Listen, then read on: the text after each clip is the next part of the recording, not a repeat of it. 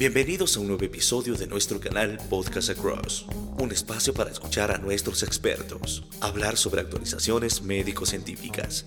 Hoy hablaremos sobre rol de los inhibidores SGLT2 en insuficiencia cardíaca a la luz de la evidencia de estudios clínicos.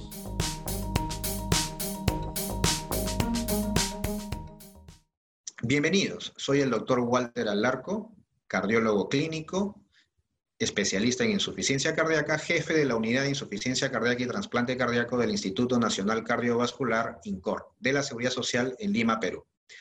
El día de hoy hablaremos del rol de los inhibidores SGLT2 en insuficiencia cardíaca a la luz de la evidencia de estudios clínicos. En los siguientes minutos haremos una síntesis de la evidencia que sustenta el rol protagónico que han cobrado estos agentes en el 2020. En el 2008, debido a la incertidumbre acerca de la seguridad cardiovascular de algunos fármacos antidiabéticos, las agencias regulatorias establecieron que para la aprobación de cualquier nuevo agente antidiabético era requisito demostrar que el tratamiento no producía un aumento en el riesgo cardiovascular. En ese sentido, la aprobación de nuevos hipoglicemiantes pasó por el diseño de ensayos clínicos y la valoración de sus resultados en relación a la tasa de eventos cardiovasculares mayores, los denominados MACE, como muerte de causa cardiovascular, infarto agudo al miocardio, accidente cerebrovascular y otros desenlaces como angina inestable e insuficiencia cardíaca. En conjunto, los resultados de los estudios disponibles han ratificado la seguridad cardiovascular de los nuevos fármacos en diabetes, comparados con placebo. Los inhibidores de PP4, a pesar de su uso extendido en la práctica clínica, solo alcanzaron el criterio de no inferioridad versus placebo. No demostraron reducción en los eventos cardiovasculares entre los agonistas del receptor GLP-1, dos de ellos, liraglutide y semaglutide, han mostrado superioridad en la reducción de los MACE, mientras que los inhibidores SGLT2 en conjunto son los que más nos han sorprendido por su seguridad cardiovascular, superioridad en la reducción de eventos cardiovasculares, cardioprotección y nefroprotección.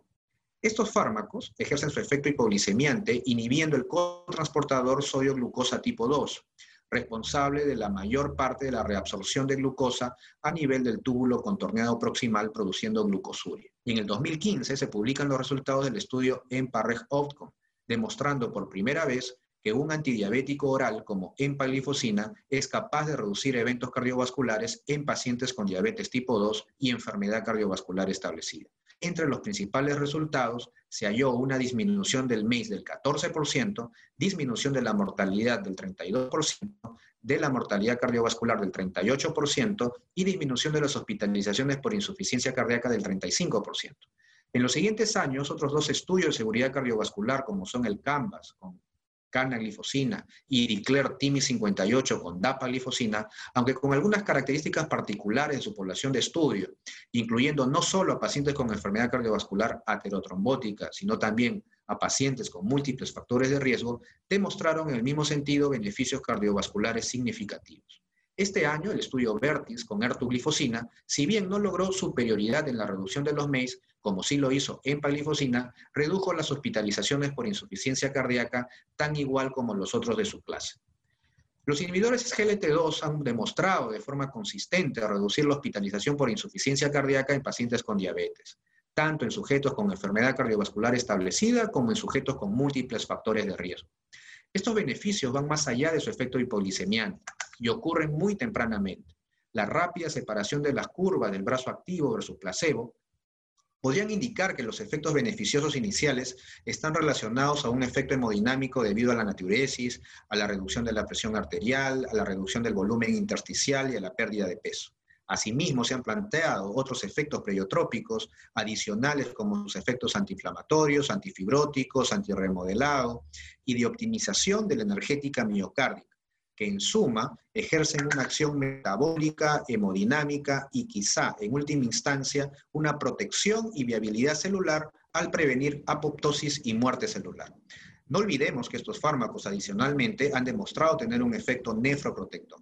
Por tanto, desde un punto de vista mecanístico, existe una clara relación entre los mecanismos propuestos y los resultados de los ensayos de seguridad cardiovascular, lo que llevó a la incorporación en las principales guías de práctica clínica a recomendar a los inhibidores SGLT2 para la prevención de hospitalización por insuficiencia cardíaca en los pacientes con diabetes y alto riesgo cardiovascular y a su vez como los hipoglicemiantes de primera elección para el tratamiento de la diabetes en los pacientes con insuficiencia cardíaca establecida. Estos antecedentes plantearon de manera racional la interrogante sobre si estos fármacos pueden tener un impacto positivo en el tratamiento de la insuficiencia cardíaca, independientemente a que el paciente padezca de diabetes. En ese sentido, se diseñó el estudio DAPA-HF con dapaglifosina en pacientes con insuficiencia cardíaca con fracción de eyección reducida.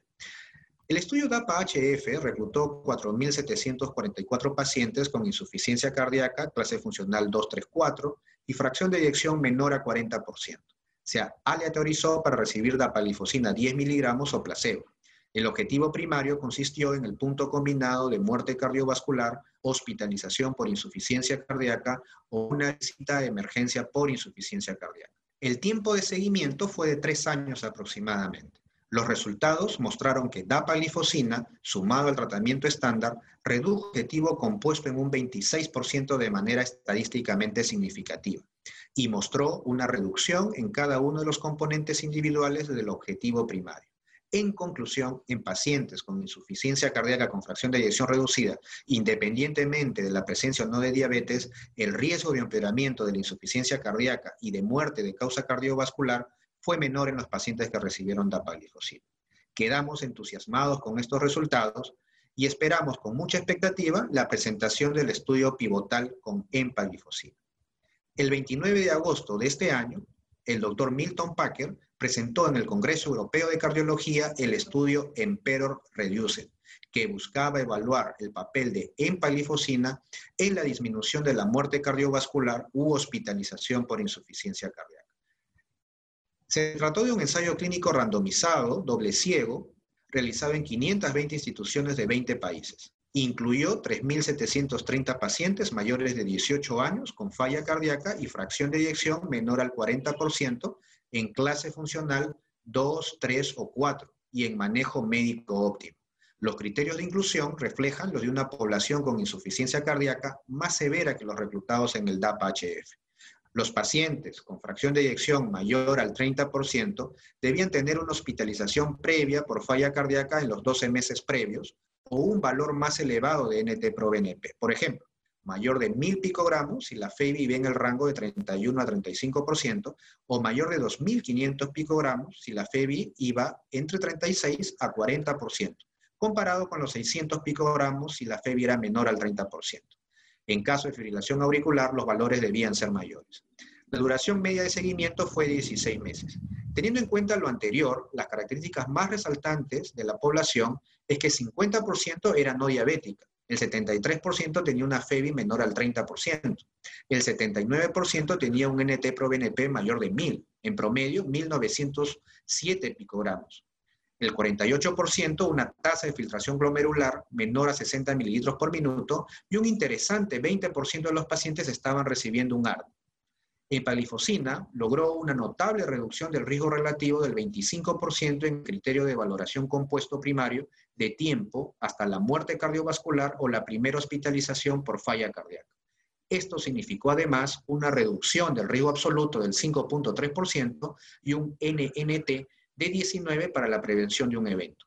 Dos puntos finales secundarios establecidos por el protocolo alcanzaron significancia estadística. Por un lado, Empalifosina redujo los episodios de primera hospitalización por falla cardíaca y hospitalizaciones recurrentes en un 30%, y en segundo lugar, brindó protección renal a través de una significativa disminución en el deterioro de la tasa de filtración glomerular y los desenlaces renales del orden del 50%. Tanto dapalifosina como empalifosina en sus respectivos estudios pivotales, DAPA-HF y EMPERO respectivamente, alcanzaron de manera estadísticamente significativa sus objetivos primarios. Ambos inhibidores SGLT2 demostraron beneficios en los pacientes con insuficiencia cardíaca con fracción de eyección reducida con o sin diabetes. Podemos intentar comparar ambos estudios, pero debemos recordar que las poblaciones tienen diferencias que son clínicamente relevantes.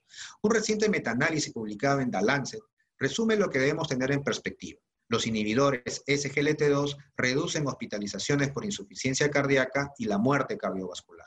Sin duda, estos resultados son un nuevo hito en el tratamiento de los pacientes con insuficiencia cardíaca, abriendo una nueva línea terapéutica y convirtiéndose en el futuro cuarto pilar del tratamiento farmacológico junto a los beta bloqueadores, los antagonistas del receptor mineralocorticoide y a los inhibidores del sistema renina-angiotensina, sea un YECA, un ARA2 o un ARNI, sacubitril valsartán. Estamos seguros de que las próximas guías de práctica clínica incorporarán a los inhibidores SGLT2 como fármacos de primera línea para el tratamiento de la insuficiencia cardíaca con fracción de eyección reducida, el denominado cuádruple bloqueo. Soy el doctor Walter Alarco, cardiólogo clínico del INCOR, Lima, Perú. Gracias por su atención.